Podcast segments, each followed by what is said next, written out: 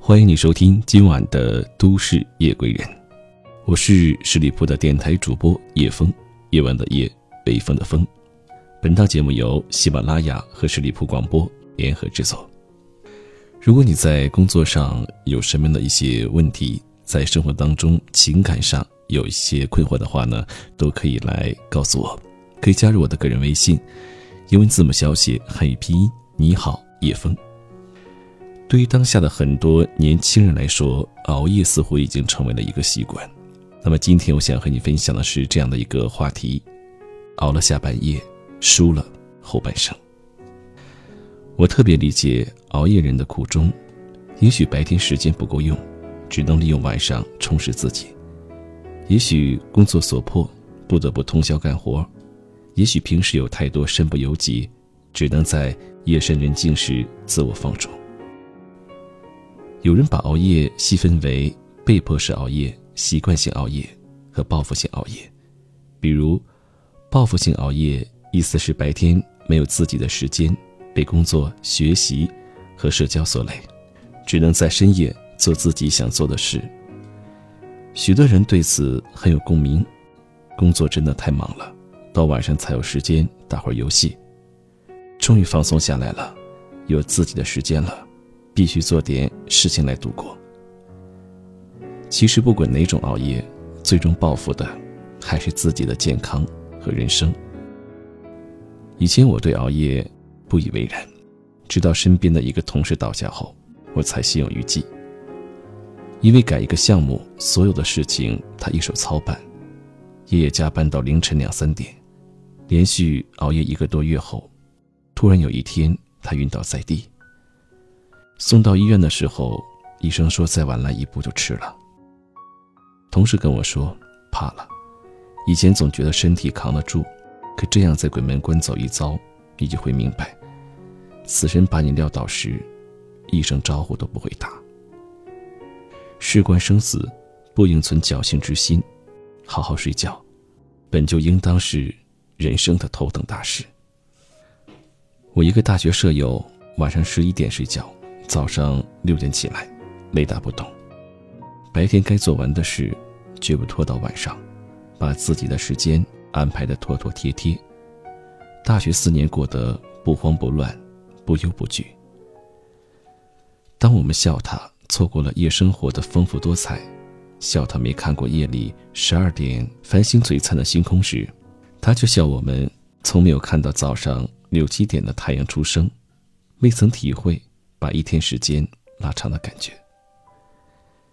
知乎上有个问题：曾长期熬夜的人，成功的养成早睡早起的习惯，是一种怎样的体验？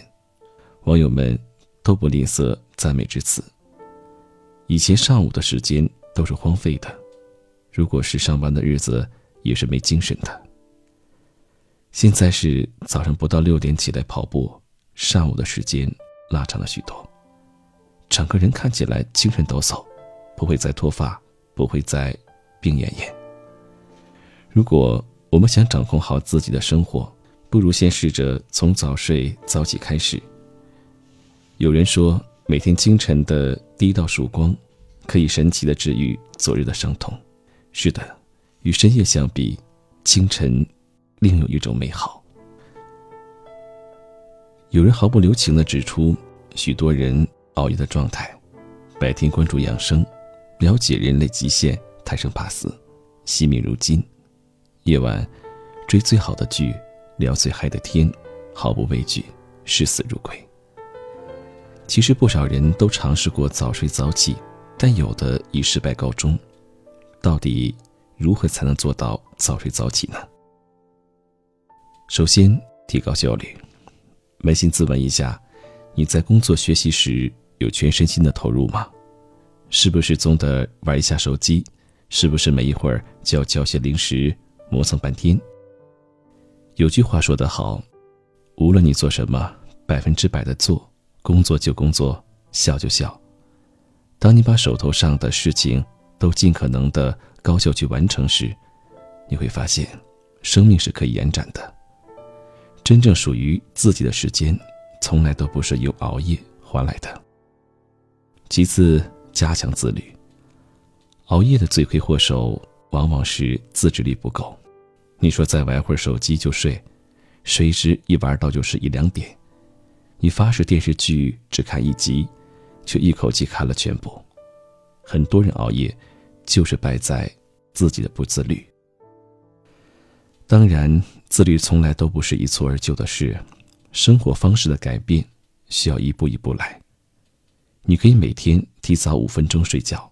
提早五分钟起床，循序渐进，自律这件事最难解决，也最好解决，靠的就是自己的毅力和坚持。最后，自我调节。生活很难事事如愿，有时不得不向现实妥协。有一些工种的确需要值夜班或者加班，没办法避免熬夜时，就应该懂得。调整好时间，让自己的身体充分休息。虽然熬夜的理由有千万种，但再重要的理由都比不上拥有一个健康的身体。只要身体健康，生活再闹心，都还是有希望改善。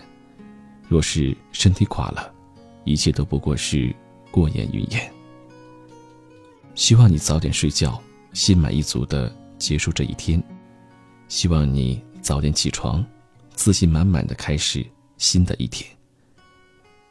往后余生还很精彩，别被熬夜拖垮了。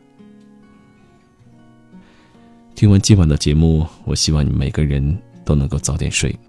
的确，当下熬夜似乎已经成为了很多人的一个习惯。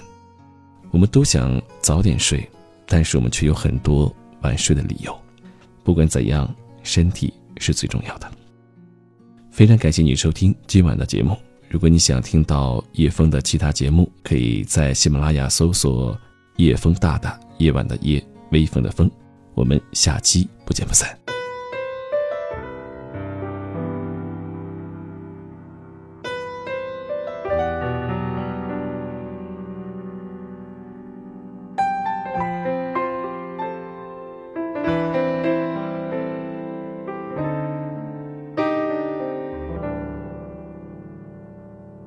你看看大伙儿合照，就你一个人没有笑，是我们装傻，还是你真的有很多普通人没有的困扰？我才懒得给你解药，反正你爱来这一套，为爱情折腰。难道不是你一直以来戒不掉的癖好？你在想谁？想到睡不着？你应该觉得骄傲。很多人想失恋也没有，想睡个好觉。别炫耀，别说你还好。没什么不好，你就怨日子枯燥。没什么烦恼，恐怕就想到什么生存意义，想到没完没了。你给我听好，想哭就要笑。其实你知道，烦恼会解决烦恼，新的刚来到。旧的就忘掉，渺小的控诉就是你想要的生活情调。